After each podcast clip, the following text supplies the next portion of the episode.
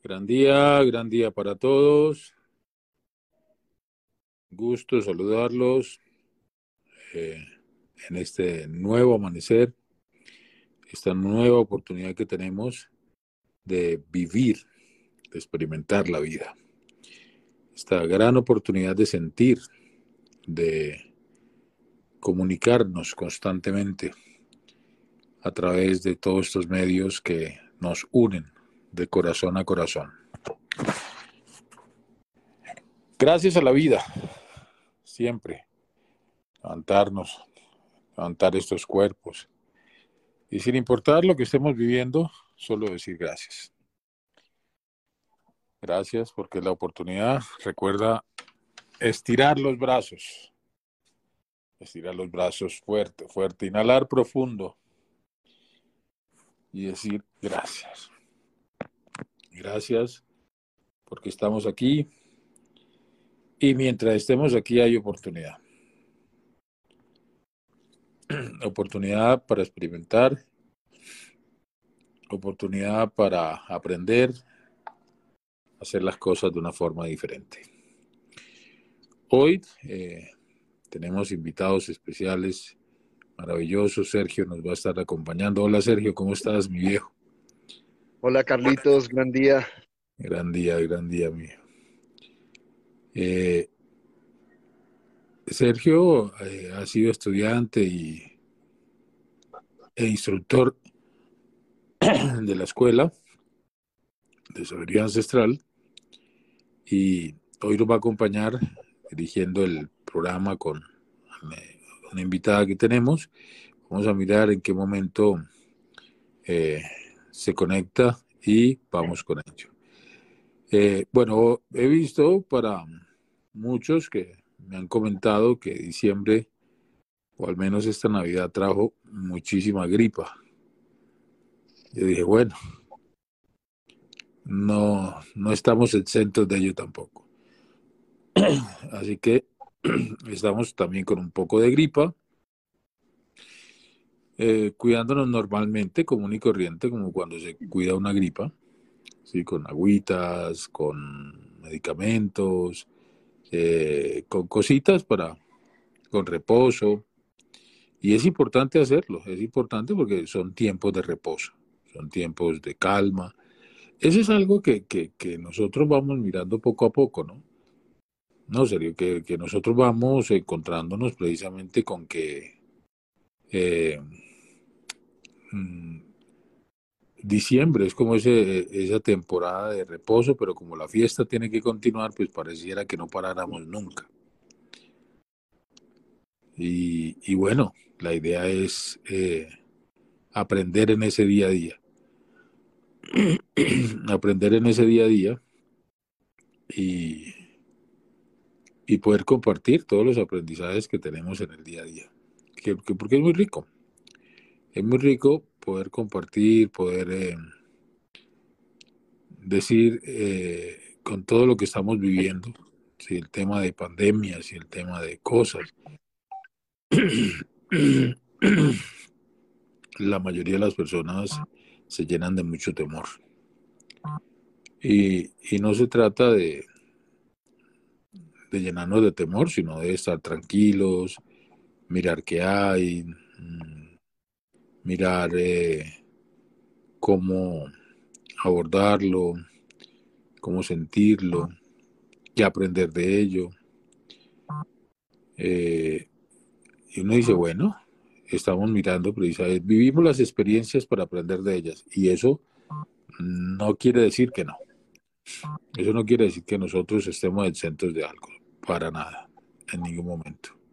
Todo lo contrario. ¿Sí? Hoy es 24 de diciembre, una fecha esperada por muchos, otra fecha esperada, eh, no esperada por muchos. Y para todos estamos, ¿no? Para todos estamos aquí, para acompañarnos, sentirnos, eh, saber que sí o sí, Navidad, por bien o mal que la estés pasando, hay que llevarla al corazón. Cuando llevas la Navidad al corazón, no importa la situación que hayas vivido en el pasado, no importa. La Navidad cobra sentido. te da un sentido diferente. ¿Cómo has vivido tú las Navidades, Sergio? Hermano, pues ha sido bien interesante porque digamos que yo nací en medio de una familia muy tradicional en ese aspecto. Digamos que siempre estaba la, Navidad, digamos estas fechas, Navidad, em, fin de año, que pues que aquí lo celebramos el 31 de diciembre, ¿no? Siempre era una fecha como casi que obligada, ¿no? pues no era obligada realmente, pero era casi, casi que obligada. Todos teníamos o debíamos estar o se esperaba que todos estuviéramos reunidos en un mismo lugar, en un, em, compartiendo con la familia. Siempre recuerdo eh, estas fechas como un momento para compartir, ¿no? Para compartir con, con aquellos que no, que no veíamos de pronto en todo el año, ¿no? Recuerdo que en estas fechas era cuando veía familiares, primos, tíos que tal vez no veía en todo el resto del año.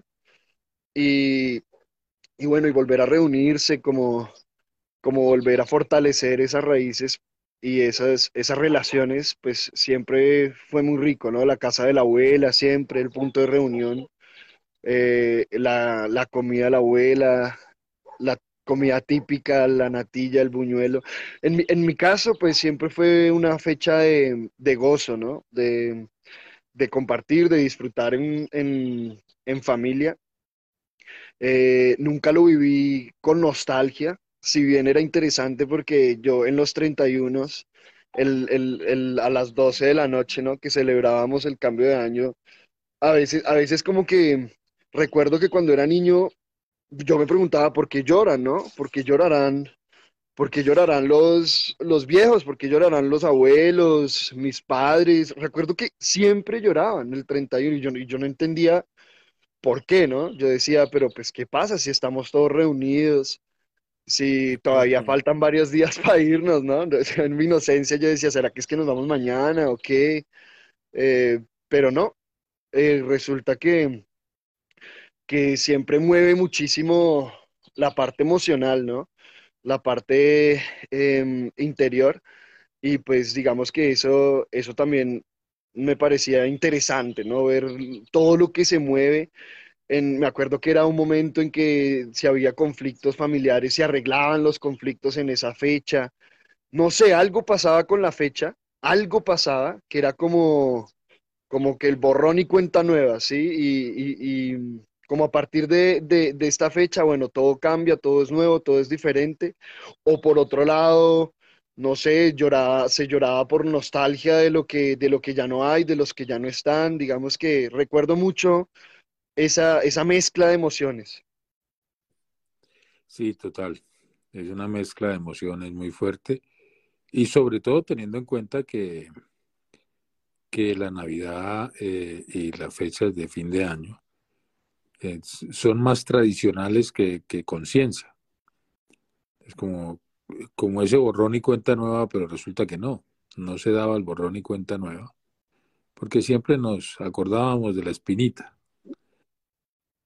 Entonces es como mirar eso, mirar que faltaban los aprendizajes. Yo también, yo también miraba eso, miraba eso en la, en la cuando era niño, cuando estaba niño, eh, que aún sigo siendo niño en muchos aspectos, ¿sí?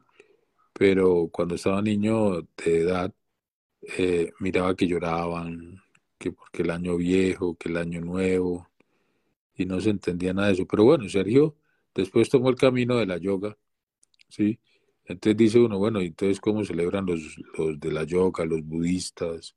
Porque no solo estamos hablando de una Navidad basada en el calendario gregoriano, porque es que hay varios calendarios, ¿sí? está el calendario maya, el azteca, el olmeca, el, el, quechua, ¿sí? el chino. ¿sí? Entonces yo digo a las personas, nosotros debemos basarnos en nuestros calendarios, pero nuestros calendarios no son los que creemos. ¿sí? Y eso lo miramos precisamente en la escuela de sabiduría, porque es que hay personas que se rigen por el calendario chino. Y uno dice, bueno, está bien, no pasa nada, pero tú no naciste en China, o sea que eso no te rige a ti. Ah, que nacimos aquí en, en, las Américas. y nos rige el calendario gregoriano, no porque el calendario gregoriano es de, de Roma. Entonces, si hubiera nacido en Roma, de pronto te rige a ti. Sí, o en en Roma, no en Europa. Entonces hay que mirar cuáles son nuestros verdaderos calendarios y con base a ese calendario, pues entonces eh, ya laborar. ¿sí? Las raíces son raíces, la cultura es la cultura. Y por más que se quiera cambiar la cultura, pues no se va a dar. No se va a dar. Entonces, ¿cómo haces ese cambio después de que entras a la yoga y, y ya la Navidad, qué pasa?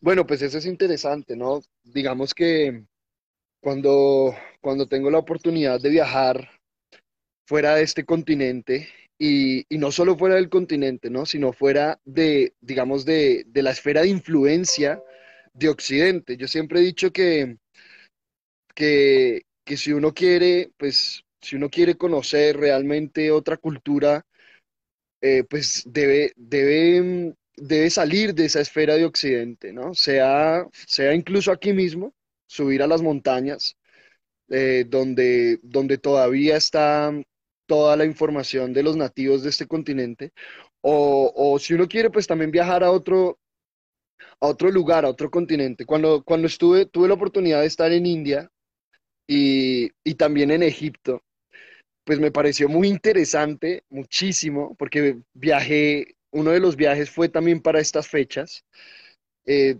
pues que allá la Navidad no, no existe realmente. O sea, es- me sorprendió muchísimo ver un país gigante, ¿no? Miles, más de mil millones de habitantes en la India y pues la Navidad allá como la conocemos, nada que ver, no existía. Había un festival, recuerdo que había un festival que, que lo llaman el Diwali, que es un festival de luces, que me, pareció muy similar a la Navidad, pero, pero realmente no existía la Navidad, no existía nada de lo que, de lo que, pues de lo que estamos acostumbrados acá, todo el tema de las decoraciones, la- la- los momentos festivos, nada, era simplemente un día más, realmente, Eh, en la inmensa mayoría, ¿no?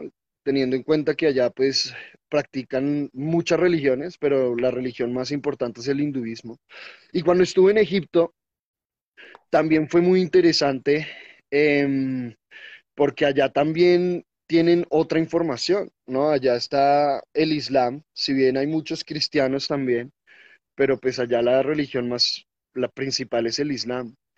Y eso, eso para mí fue muy, pues muy revelador realmente, como salir de ese, de ese mundo en el que yo vivía, pues yo pensé, realmente yo pensaba que la Navidad era algo mundial, pero realmente no lo es. Me me di cuenta que se volvió algo mundial pero como un tema más, yo diría un poco más de marketing, ¿no? Ya ahorita en, en todo esto que llaman la globalización, pues no sé, me, yo, yo veo es que se empezó a ver que la Navidad era un gran negocio realmente, ¿no?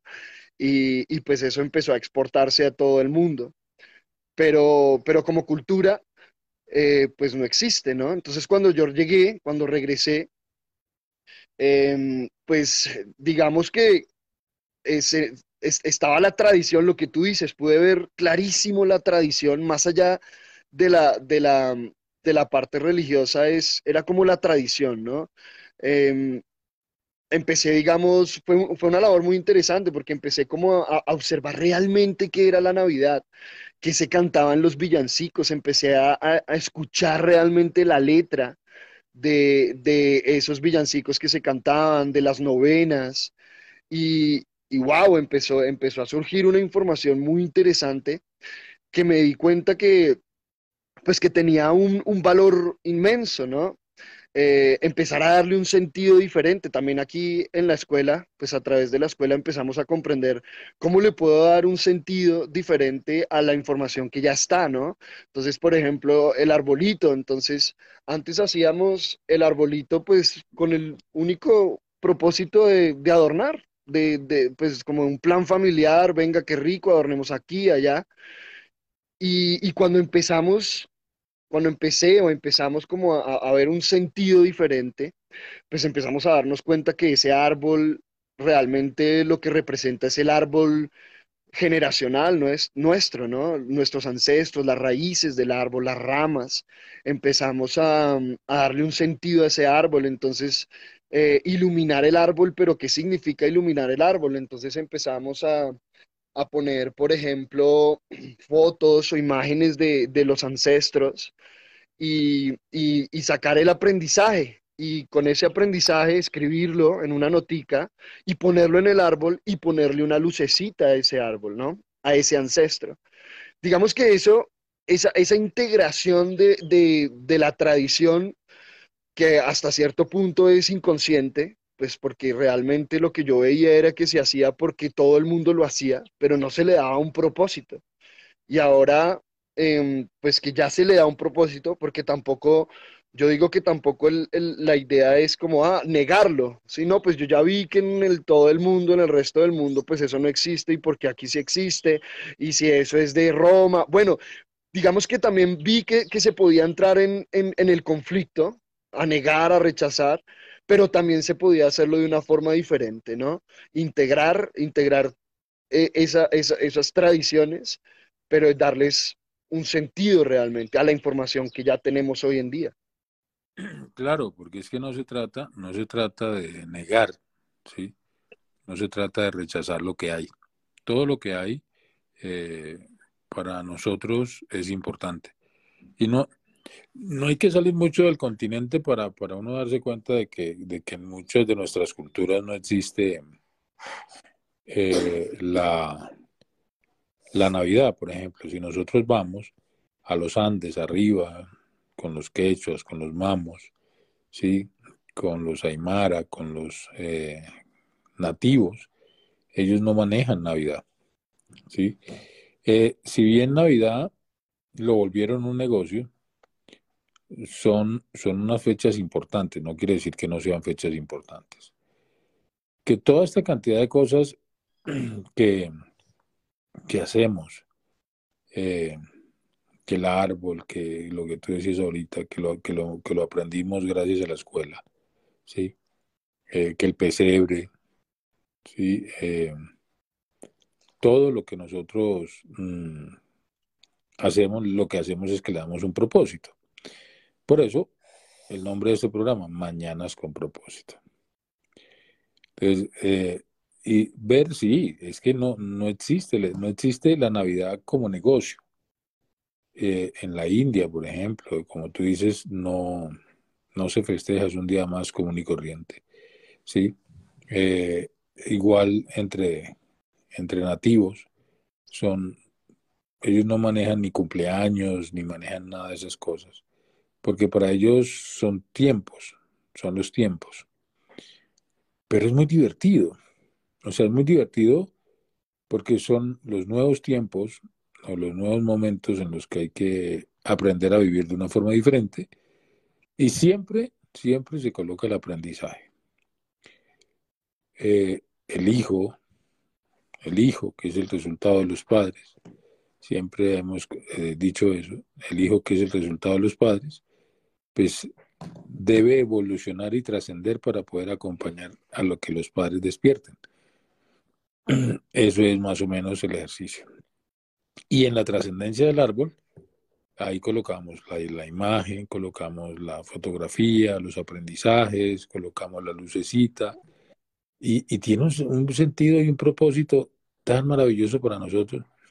Miren, cuando yo hice, cuando nosotros hicimos por primera vez este ejercicio, mis padres se sintieron tan orgullosos al verlos, al ver la fotografía de ellos en el árbol, fue maravilloso y con algunos aprendizajes. Y me preguntó mi papá, me preguntó en algún momento, me dijo, mijo, ¿y usted por qué nos tiene ahí en el árbol? Yo, pa, es que el árbol es el árbol generacional. Sí, y ustedes eh, son nuestras guías, nuestros, nuestros seres que, aprendemos, con los cuales aprendemos mucho. Mm, están unos tíos, están muchos estudiantes, ¿sí? Eh, muchas personas están en el árbol. Eh, no quiere decir que nosotros, no, como hay personas que dicen, no, no, eso es del diablo o alguna cosa. Yo, ay Dios, bueno. En fin, y respetamos esas creencias, las respetamos mucho. Pero sí es importante tener en cuenta ese, esa dinámica, esa dinámica de integrar la información que trajeron de Occidente. Recordemos que nosotros no somos occidentales. Nosotros tenemos, nos han educado de una forma occidental, pero nosotros no somos occidentales. ¿sí? Nosotros somos de acá, de este continente, y este continente no es occidente. Occidente es Europa, occidente es allá. Por eso muchas veces se nos, como que se nos diversifica la identidad y ahí se nos complica un poco. Pero cuéntanos un poco, Sergio, eh, en este cambio, en este cambio al comienzo con tus padres, ¿cómo fue?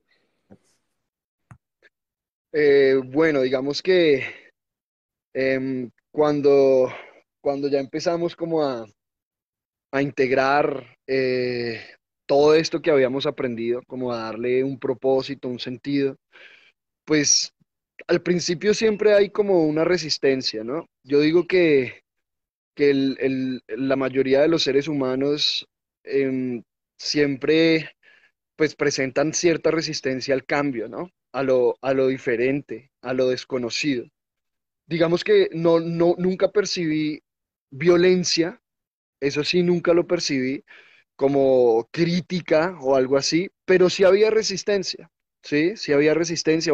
Uno, digamos, lo podía notar, mis papás siempre fueron muy, eso que llaman prudentes, ¿no? Que eh, prudentes, pues, hacia afuera, ¿no? No, ¿no? no sé qué pensaban ellos.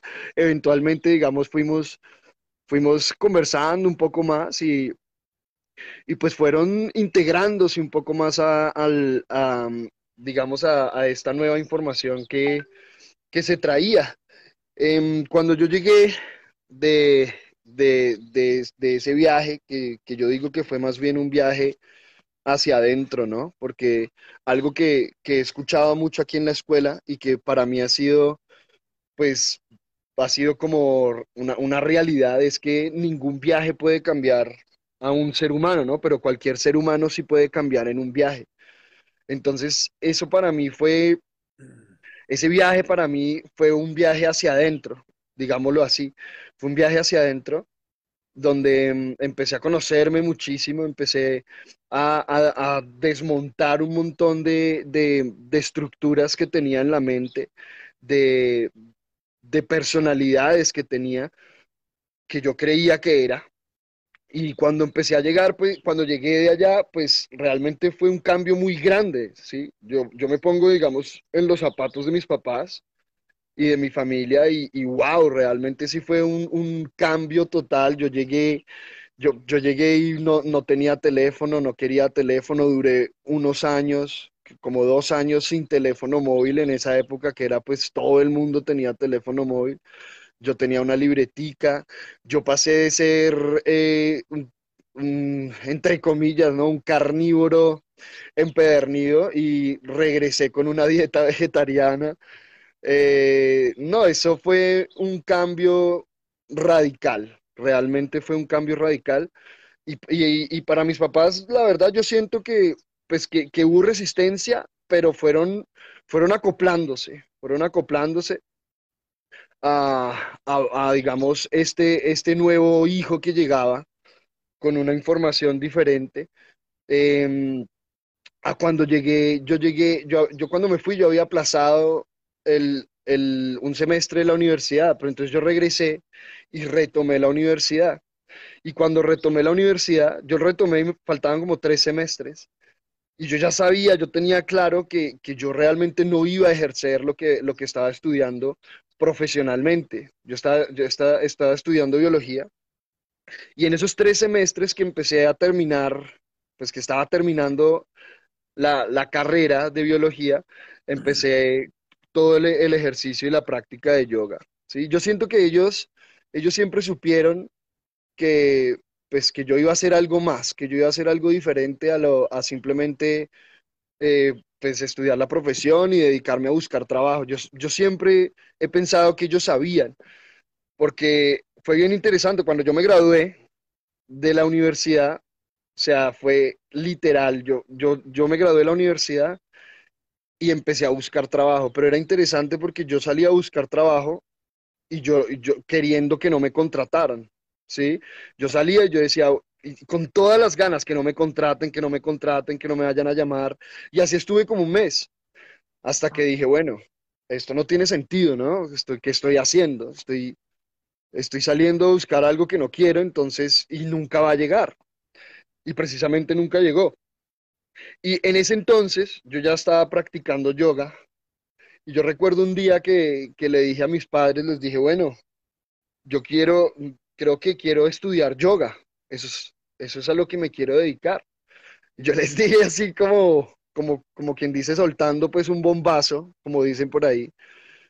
Y, y, yo les dije, estoy averiguando en Argentina, en Chile, para ir a estudiar allá, porque era, era, en Sudamérica era como de los lugares eh, más reconocidos, digámoslo así.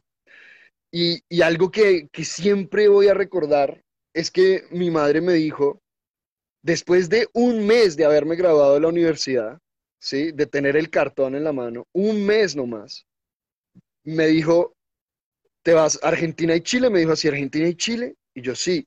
Me dijo, pero si tú te quieres dedicar a eso, deberías ir al, al, a la cuna, deberías ir al mejor lugar que puedan enseñar eso, porque no te vas para la India.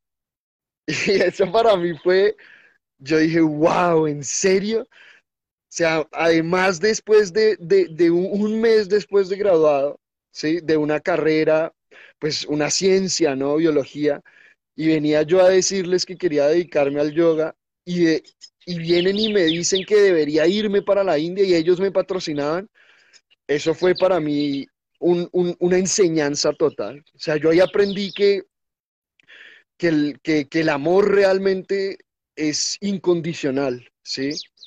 Y, y ahí empecé como, como a tomar conciencia realmente pues de lo que es acompañar a otro ser. Yo ahí empecé a sentir, no sabía que, que, se, que se le decía así acompañar, pero empecé a sentir eso, ¿no? Que no me están, eh, no, pero pues ¿y por qué no piensas más bien en una, en una maestría o por qué no te esperas un poquito? Nada.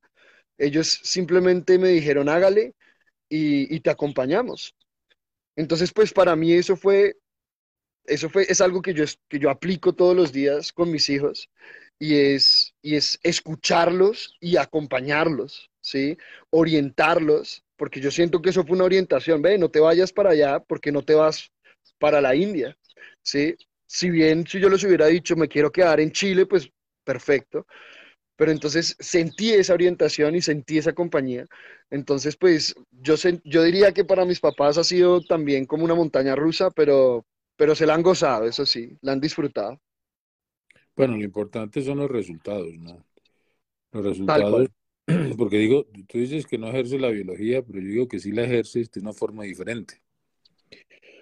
Sí, claro, sí, pues profesionalmente, digámoslo así, en, con el título en mano, no, pero, pero siempre la he ejercido, ¿no? Siempre todo, todo lo que yo practico, todo lo que yo, yo hago desde la, desde la yoga y desde la escuela misma, eh, pues se fundamenta muchísimo en la información que, que recibí en, en, la universidad acerca de, la biología, ¿no? Claro, y es eso, es saber, de ahí es que decimos que, que nuestros padres son un, un, aprendizaje constante para nosotros los hijos. Eh, ¿Por qué? Porque sea positivo o negativo la forma en que se haya vivido, son el escenario que tenemos para aprender de aquello. ¿Y cómo hacerlo? ¿Cómo darle continuidad a esos procesos? Y, y lo hemos dicho y lo vamos a seguir diciendo por mucho tiempo, que los padres no se equivocaron con la intención, porque nuestros padres siempre quisieron lo mejor para nosotros, se equivocaron de pronto en la forma, porque estaban llenos de miedo, sentían que no podían económicamente o, o cualquier cosa, que o querían protegernos, de alguna forma de nuestros padres eh, a sus capacidades lograron hacer algo con nosotros. Y esos son los ejercicios que hacemos nosotros a final de año, ¿no? De hecho, para los 21 de diciembre, nosotros, que es la fecha del solsticio, hacemos un taller que se llama Cerrando Ciclos. ¿Qué quiere decir eso? Los cierres de ciclos es como estoy cerrando los aprendizajes del año mes por mes, ¿sí? Y ya cuando llegan las fiestas, ahí sí es verdad que no hay rencores porque ya aprendimos, que ya no hay resentimientos porque ya liberamos la situación, comprendimos que era lo que nos querían decir de verdad, ¿sí? Y suelto tanta cosa que traía del pasado. Son situaciones muy difíciles que vive el ser humano, pero por más difícil que sea, yo siempre he dicho que, que a nosotros no nos colocan una carga que nosotros no podamos con ella. Y si nosotros tenemos una carga que sentimos que no podemos con ella, pues suéltela. Pero muchas veces nos da pánico soltar. No, hay que una cuestión de soltarlo y que se caiga lo que esté flojo. Siempre hemos dicho esa frase. Hombre, que se caiga lo que esté flojo y que se sostenga lo que se ha de sostener. ¿Sí? Lo que no ha de ser, no ha de ser y pare de contar. Esa es la conciencia. Esa es la conciencia para nosotros dar pasos de gigantes hacia ese proceso de evolución. ¿sí? Eso, eso es más importante de lo que ustedes creen, aprender a soltar. Pero recuerden que soltar no es tirar. Soltar es una conciencia. Suelto esto porque es una cuestión ¿sí? de que o, o ya lo aprendí. Y si yo ya aprendí algo, ¿para qué lo tengo que cargar? ¿Para qué? ¿Sí? ¿Cuál es la idea de cargarlo? Bueno, y ya cuando comenzaste todo este proceso después de que te viniste de la yoga, ¿sí? de la India, eh, después de que eras un vegetariano empedernido, ¿sí? Eh, y llegas a la escuela, ¿qué fue lo que pasó?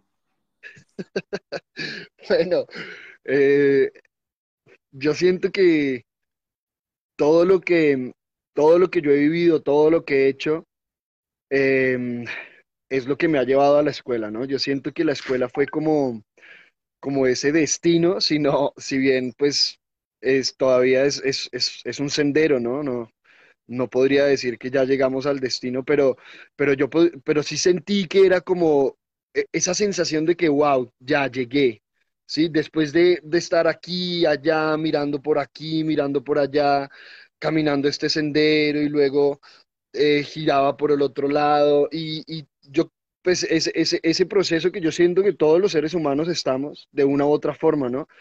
Recorriendo, caminando, probando. Cuando llego a la escuela, pues siento, siento esa, esa, esa sensación de que, de que ya llegué, listo, ya llegué. Una, digamos, lo que más, lo que más llamó mi atención, y eso, lo, eso creo que ya lo habíamos mencionado en la anterior entrevista, es, fue la integración, la integración de, de toda la información. Aquí yo me encontré con algo maravilloso y era que, que no se rechazaba nada, ¿sí? Yo siempre, en todos los senderos, o en todas las prácticas, en todas las, pues todos los, los procesos que, que, que, experimenté, siempre había, siempre había, digámoslo, no rechazo, pero siempre había como una, una resistencia frente a ciertas prácticas, ¿no? El, típico no hagas esto o esto no se, esto no se puede hacer, eh, esto, esto, esto es lo que se debe hacer o se tiene que hacer, esto otro no. Siempre había como esas pautas. Digamos que pues que siempre lo comprendí y, la pauta que no me parecía o que no sentía, pues no lo hacía, pero, siempre, pero había como ese, ese sinsabor, por así decirlo, de, bueno, eh, y si a mí no me parece, em, pues porque no sentía que debía hacerlo o sentía que debía hacer algo que decían que no había que hacer, entonces, entonces no, no, sentía como completo el ejercicio, porque yo decía, bueno, si me voy a entregar a este proceso, pero resulta que, que, que no estoy de acuerdo, entre comillas, con algo, que no siento hacer algo, dejar de hacer algo, entonces no estoy siendo fiel al proceso. ¿sí? Entonces siempre había ese, ese sinsabor de, de, bueno, tomemos lo que me sirve y dejemos a un lado lo que no, ¿sí? Digamos que llegó un punto en mi vida en que yo hacía eso con todo. Eh, tomaba lo que me interesaba y lo, o lo que me servía o lo que yo consideraba que era, que era, pues, que era para mí y lo demás lo dejaba a un lado. Cuando llegué a la escuela, debo decir que este fue el primer el primer lugar o el primer espacio donde, donde empecé a ver realmente una integración de todo lo que había, ¿sí? Donde yo siempre había escuchado que no hay nada bueno ni malo, pero nunca lo había vivido, nunca lo había experimentado y nunca le había visto el propósito, ¿sí? Eh, incluso escuché esa frase en escuelas donde hablaban de lo bueno y lo malo, donde no, no hay nada bueno y malo, pero no hagas esto, porque es, porque es nocivo, negativo. Y, y empecé a darme cuenta, a medida que, que empecé a avanzar en la escuela, que no es que haya algo bueno y malo, sino que ahí está el orden y el desorden, que eso para mí fue algo totalmente diferente a lo que yo conocía, ¿sí? En la escuela empecé a conocer que todo está permitido para aprender. Esa, esa segunda parte, para aprender, le daba un, como un nuevo, un nuevo propósito a todo lo que yo había escuchado, porque también en algún sendero, en alguna escuela escuché lo mismo, todo está permitido, pero nunca escuché la segunda parte para aprender, ¿sí? Entonces, eso para mí fue algo que empezó a transformar toda mi práctica, empecé a, avanzar en el, proceso de, permitirme experimentar, permitirme observar, empecé a, identificar muchísima violencia en mí, eh, muchísima violencia hacia las creencias que tenía en mí, que realmente es una violencia hacia uno mismo, y empecé a soltar. Ahí lo que tú dices es clave. Yo, yo siento que una de, las, de los mayores aprendizajes que he tenido en, en, en, la escuela ha sido aprender a soltar, aprender a soltar realmente porque, porque no es solo soltar una situación, es soltar la expectativa que yo tengo de la situación, es soltar lo que yo creo que debe ser o no debe ser. Eh, en el caso específico del vegetarianismo, por ejemplo, ahorita que, que damos el ejemplo, eh, empecé a, soltar la expectativa que yo tenía, ¿no? Porque a mí, digamos, yo aprendí o, algo que escuché durante mucho tiempo es que, que, que, una persona, un ser que está en un sendero espiritual debe tener una dieta vegetariana. O sea, literal, yo había escuchado, leído, me habían enseñado eso. O sea, debía tener una dieta vegetariana. Y cuando empecé a soltar esas expectativas, cuando empecé a soltar eso que yo creía que debía hacer, eh, pues empezó a transformarse todo en mi interior, incluyendo la dieta. Empecé a tener una alimentación consciente y eso es algo muy interesante, Carlitos, porque es una frase que yo he escuchado mucho y se asocia a la alimentación consciente con el vegetarianismo o el veganismo, como si eso, como si una alimentación consciente fuera sí o sí o vegetariana o vegana. Y empecé a darme cuenta que no, que una alimentación consciente es una alimentación con un propósito. Y hay una ciencia detrás. Empecé a darme cuenta, por ejemplo, a escuchar mi cuerpo, que había momentos donde, donde sentía enraizarme, donde sentía que tenía que aterrizar, poner los pies en la tierra. Y, y en esos momentos el cuerpo me pedía comer carne, por ejemplo, ¿sí? Me pedía comer carne, así realmente sentía comer carne. Y, cuando me empecé a permitir escucharme, ¿sí? Escucharme realmente con, con un propósito de nuevo, porque no se trata solamente, ay, me, está pidiendo tal cosa el cuerpo, pero, pero lo hago sin, sin un propósito. Entonces, cuando lo empecé a hacer con un propósito, empecé a sentir realmente que en el caso puntual de la alimentación empezaba a desarrollar una alimentación más consciente. ¿Sí? Eh, en el momento que ya me sentía enraizado, pues ya no requería más la carne. Y, el, y en ese mismo momento el cuerpo me pedía eh, retornar a una alimentación, digamos, más liviana. Y volvía otra vez. Entonces empecé, em, de hecho me preguntaban en esa época como de, de conciencia, me preguntaban mucho, ve, ¿tú eres vegetariano? Y yo me decía, no, yo no soy eso, yo no soy vegetariano. Yo tengo una dieta donde la, base de mi alimentación es plantas, pero no soy vegetariano.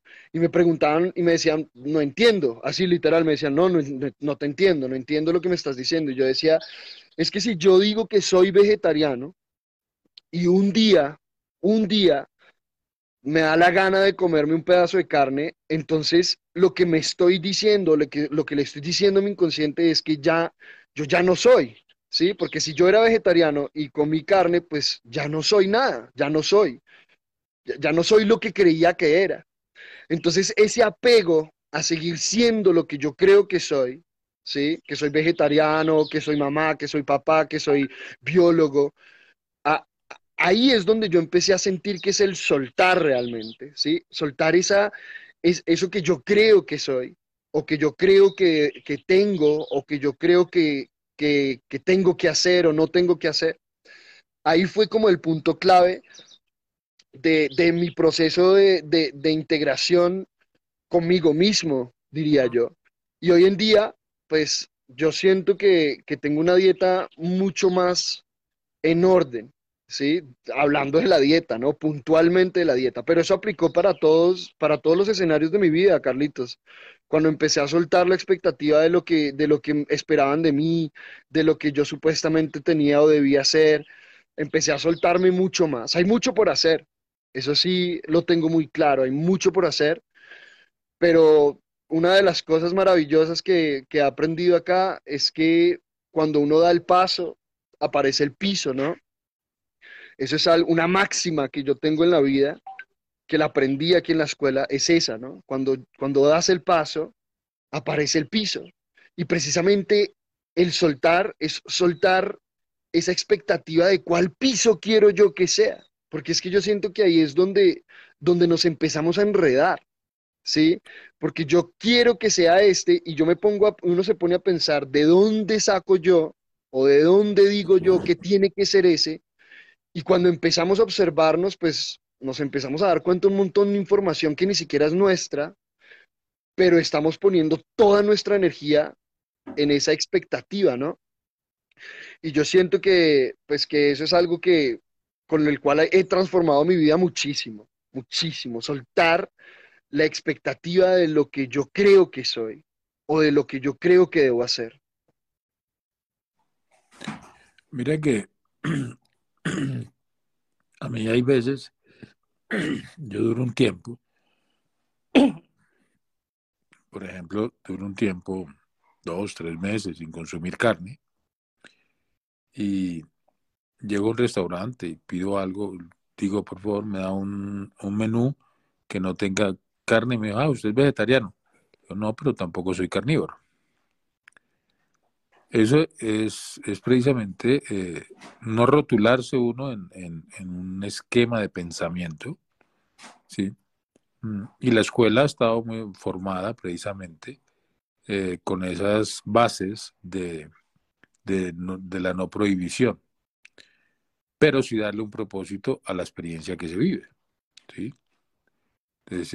cansados ya de escuelas que, que si tú no hacías lo que decían, entonces te expulsaban, de escuelas que metían miedo, eh, que decían no hagas esto, no hagas aquello, eso es pecado o eso es malo, eso no se debe hacer, toda esta cantidad de cosas. Pues llega, una, llega precisamente la escuela, dijimos vamos a mirar a ver cómo organizamos una escuela que le dé la libertad al estudiante de experimentar lo que él sienta que debe experimentar, pero que le dé un propósito, o sea, que le dé un propósito a ello. Y, si, y esto lo aprendí, lo aprendimos con, los mamos en la Sierra Nevada. ¿sí? Si, si en la Sierra Nevada, pero arriba, no con los mamos abajo. Los mamos arriba son, eh, son seres con mucha sabiduría, también los quechuas, en, en el Alto Perú, entre Bolivia y Perú. Eh, si tú vas a hacer algo, por ejemplo, si van a hacer una olla de barro, tienes que ir a, preguntar si puedes hacer una olla de barro y nunca te van a decir que no, pero te van a hacer una pregunta. ¿Y cuál es el propósito de hacer una olla de barro? Ops. Y si tú no sabes responder, tú mismo dices, pues bueno, es más, quieren tener un hijo, van, preguntan si pueden tener un hijo. Y siempre van a hacer la misma pregunta, ¿sí? ¿Cuál es el propósito de tener un hijo? No le dicen que no tenga el hijo. ¿sí? Y si aún así no sabe responder y tiene y hace lo que quiere hacer, después se dará cuenta el por qué y para qué no debía hacerlo. O sea, sí o sí va a aprender. O sea, sí o sí el aprendizaje está. Y eso, y eso es la escuela. Realmente eh, integrar y llegará un momento, me, yo siento que llegará un momento en que sí, yo veo que hay seres que, que, que se alimentan solo de prana, otros solo de semillas. Y yo, bueno, está bien, me parece perfecto todo eso. A mí todo eso me parece perfecto. Eh, pero en el caso nuestro, pues vamos avanzando en el momento que nuestros cuerpos, ¿sí? que nuestros cuerpos eh, nos vayan, o nuestro avance, digamos, biológico, psicológico y espiritual, pues vaya ordenando eso. Es más o menos eso. No, cuando hablamos de espiritual, pues espiritual somos todos. Religioso es otra cosa. Sí.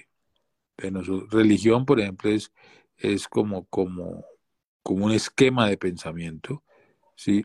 Y, o sea, como o una secta, que la, la parte secta significa sectario, ¿sí? Eh, entonces esa secta es lo que se piensa y lo que se dice nada más se debe hacer ahí. No, no. Mira que en esta escuela eh, todos pueden experimentar lo que quieran hacer. Carlos, quiero fumarme un, un porro. Listo, fúmatelo. Ahora, ¿cuál es el propósito? Carlos, quiero desear tal cosa. Hágalo. ¿Sí? No hay ningún inconveniente, pero eso sí, traiga el aprendizaje para que aprendamos todos. Carlos, me quiero separar. Y yo, espero un momentico, espera un momentico.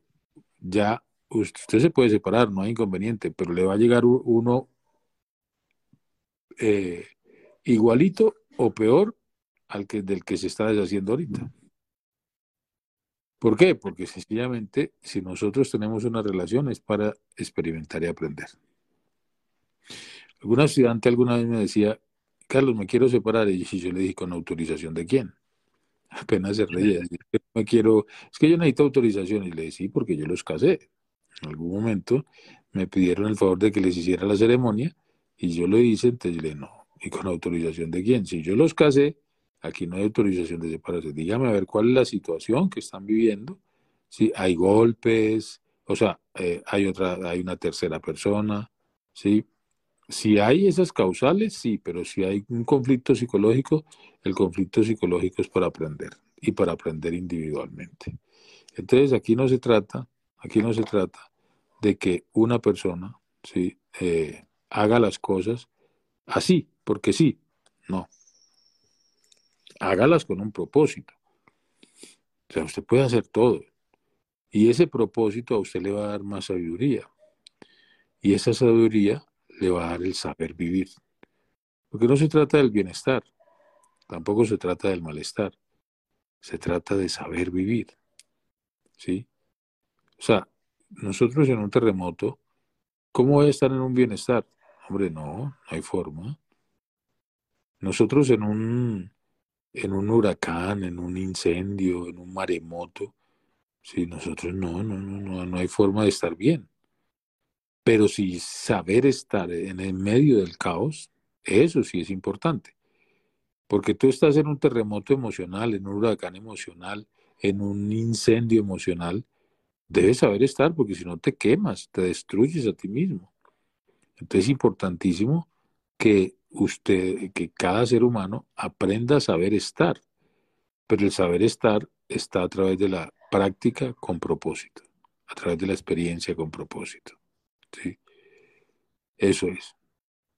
Yo siento que, ahí está como, como el punto donde, donde uno ahí realmente se da cuenta, pues que, todo depende de uno, ¿no? Digamos que algo que me di cuenta en, en pues todos estos escuelas o senderos donde había las reglas, tantas reglas, era que realmente era muy cómodo, Carlitos, ¿sí me entiendes? O sea, era, pues es que es muy cómodo que a ti te digan qué hacer y qué no hacer. Pues es, realmente es la fácil. Algunos pensarían que no, que eso es muy difícil cumplir las reglas, pero yo siento que, que en, nuestra comodidad, porque por alguna razón es, es, esta mente, esta mente este continente, la mayoría estamos buscando la comodidad, sea como sea, pues lo más cómodo es eso, lo más cómodo es que a ti te digan qué hacer, qué no hacer, y si tú haces esto vas a lograr lo que quieres, y si no haces esto, eh, pues también lo vas a lograr. O sea, yo siento que cuando a ti te ponen en la situación de que hermano, es, es que su vida, usted verá lo que, lo que vaya a hacer. Ve, y si hago esto está bien, no está bien ni mal, hágalo, experimente y aprenda. Eso para mí al principio fue como, como un shock, no, no, no, no una resistencia de mi parte, pero sí fue como un shock porque, porque realmente como que abrió o abrí mi mente a esa posibilidad a esas infinitas posibilidades. ¡Wow! Entonces yo sí puedo, o sea, yo sí puedo hacer lo que yo quiera realmente, no, no me voy a joder, no me voy a, no me voy a, pues digamos con, la, con las creencias con las que yo nací, no me voy a ir al infierno, no me... No, realmente funciona así, o sea, realmente yo puedo hacer lo que yo quiera hacer. Sí, claro, usted puede hacer lo que quiera hacer. Ahora, tenga en cuenta que hay un resultado. Entonces, cuando uno empieza a tomar conciencia de eso, es como, es, es un paso, debo decirlo, es un paso interesante, ¿no? Que es porque es abrazar ese miedo a, la equivocación, porque es que si a ti te dicen qué hacer y te dicen qué no hacer, pues no hay, no hay, no hay forma de equivocarse a menos de que hagas lo que te dijeron que no hicieras o no hagas lo que te dijeron que hicieras. ¿Sí me entendés? Entonces es como, como que están los parámetros muy claritos, supuestamente, ¿no? Supuestamente muy claritos, y pues con que no te salgas de esos parámetros está todo bien. Y eso entra, eso lleva como una zona de comodidad realmente muy incómoda, ¿no? Porque entonces viene, claro, viene, viene a la mente, bueno, y, pero, pero es que yo quiero hacer esto, no, no lo puedes hacer, ok. Entonces entra como un, un conflicto en la mente, yo siento eso mucho, que no se da acá, y acá me refiero es en, en, una, en un estilo de vida donde, donde uno se permite experimentar, se permite equivocarse para aprender, porque es que yo siento, yo también siento que todas esas escuelas que dicen no haga esto, pues eh, hay, una razón y es una razón poderosa, ¿sí? No quiere decir que no, pero, pero no está el aprendizaje de, cada ser humano que se, dé, que, se dé cuenta y tome conciencia por qué no lo debe hacer, ¿sí? Simplemente está la orden. Y cuando está esa orden, pues yo, lo que yo he visto es que hay, hay algo inconcluso en la mente, ¿sí? Como que, como que listo, sí, no lo debo hacer, pero ¿cómo sería, no? Pero ¿y, y qué se sentiría? Entonces, no hay una certeza que sí la hay cuando, cuando realmente asumo la responsabilidad de todo lo que hago con el propósito de aprender. Sabes que eso que estás diciendo es importante, porque es más o menos como que un valor los valores son importantísimos, más de lo que las personas creen. ¿sí? Pero nosotros cuando enseñamos valores, estamos creando un antivalor, porque un valor impuesto nos lleva precisamente a cometer muchos errores, porque nos crea rebeldía, nos crea desobediencia sin causa. ¿sí? Un valor impuesto no, no, no tiene, tiene resultados muy negativos. Pero cuando hay un valor que nace, nace a través de la experiencia, es un valor que eso no se vuelve a ahorrar jamás. ¿Sabes? Eh, en ese momento, ¿sabes?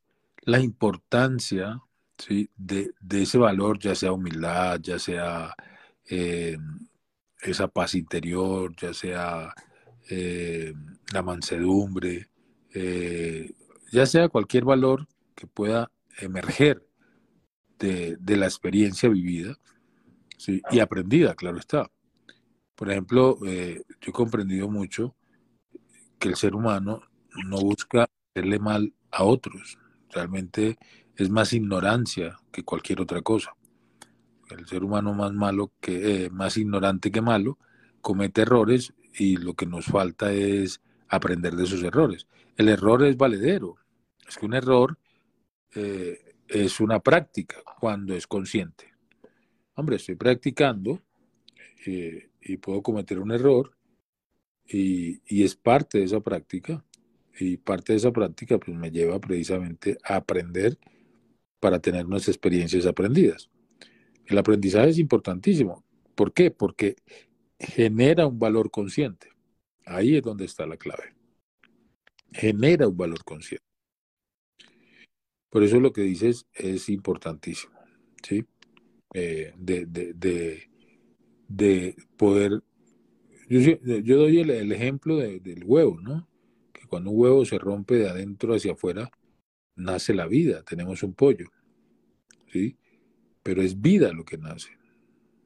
Y cuando se rompe de afuera hacia adentro, pues tenemos un huevo frito. Entonces, a lo que me refiero con esto es que definitivamente el aprendizaje de la experiencia nos genera un valor que nos va a acompañar a, ser más humanos. Eso, eso es lo que hace realmente el aprendizaje de la experiencia. ¿sí? Y la negación genera una resistencia. De la negación generando una resistencia nos lleva precisamente a que cometamos más errores por miedo, ¿sí? por mucho miedo. Entonces hay que avanzar, hay que dar pasos importantes para poder eh, darle propósito y sentido a la vida que estamos viviendo hoy. Qué rico, Sergio, qué rico, Sergio, que nos acompañas en este Mañanas con propósito, ¿sí? Y Sergi nos va a acompañar en estos días, ¿sí? En, en la dirección del programa para, para hacer la recuperación de este cuerpo y ya apenas terminemos la recuperación de este cuerpo, retomamos una vez más. ¿sí? ¿Algunas palabras, Sergi? Eh, bueno, mucha gratitud, muchas gracias a ti, Carlitos, a la escuela Tribu Solar, que es la que patrocina estos espacios, y pues a todos los, los internautas que, yo siento que ya se está creando una comunidad, ¿no? Una comunidad de mañana sin propósito, eh, es que sin propósito, con propósito. una, comunidad, un, una, tribu, ¿no? Yo siento que, ya se está, se está, está tomando forma, ¿no? Ese, ese, ese, esa energía que estamos todos experimentando y, bueno, muy contento de estar acá y de acompañar, de acompañar este espacio los momentos que sea. Muchas gracias. Claro que sí. Gracias a ti, Sergio. Y gracias a todos los internautas. Gracias a Claudia, a Diego, a Sandra, a Natalia, a otra Natalia, a otra Nati. Están las Natis al por mayor. Qué rico. Gracias por estar. Karin, Fidel, Moni, Lina Marcela, en, Elizabeth, a Fabián, a Lina, a Cari, a Alexandra, a Germán, a Vivian en el amado Perú, a Raquel, a Juan, el Retiro Zulma, Laura, a Diana, Alfredo en la bella Barranquilla, Olga en la bella Conérico, a Joel muchas gracias por acompañarnos, a Claudia, a Nayey en Conérico, a Eddie, Julie en la bella Inglaterra, a Lenia, a Annie, a Lady, a Marlene, gracias por estar aquí, corazón. A Luceleida en Conérico, un abrazo. Jefferson, Gran abrazo, mi hermana Dianita en Ecuador, a Carmen en Bucaramanga, a Janet, hermosa, en Conérico, a Sabi, a Margarita, qué rico que estás aquí, Margarita, a Luz Dari, a Natalia, a Amparo, a Astrid, a Carmen, a José Luis, a Ricardo, en nuestro bello Ecuador, a Hilda, en Lima, a Lilia, a Marisa, a María, a Zulema, Aleitos en la Bella España. Gracias a todos por acompañarnos día a día en este maravilloso programa patrocinado por la Escuela de Sabiduría Ancestral Tribu Solar, eh, que nos acompaña en el día a día, en el aprendizaje de nuestras experiencias. Recuerda levantar los brazos, inhalar profundo, profundo, profundo y dar gracias. Gracias a la vida, no importa lo que estés viviendo, no importa lo que estés sintiendo, da gracias, porque son momentos maravillosos de saber de qué estamos hechos. recuerda, recuerda siempre que en estos momentos la humanidad amerita un proceso de conciencia superior. Y para eso estamos aquí, mañanas con propósito. Gran día y que la Navidad permanezca en sus corazones hoy y siempre.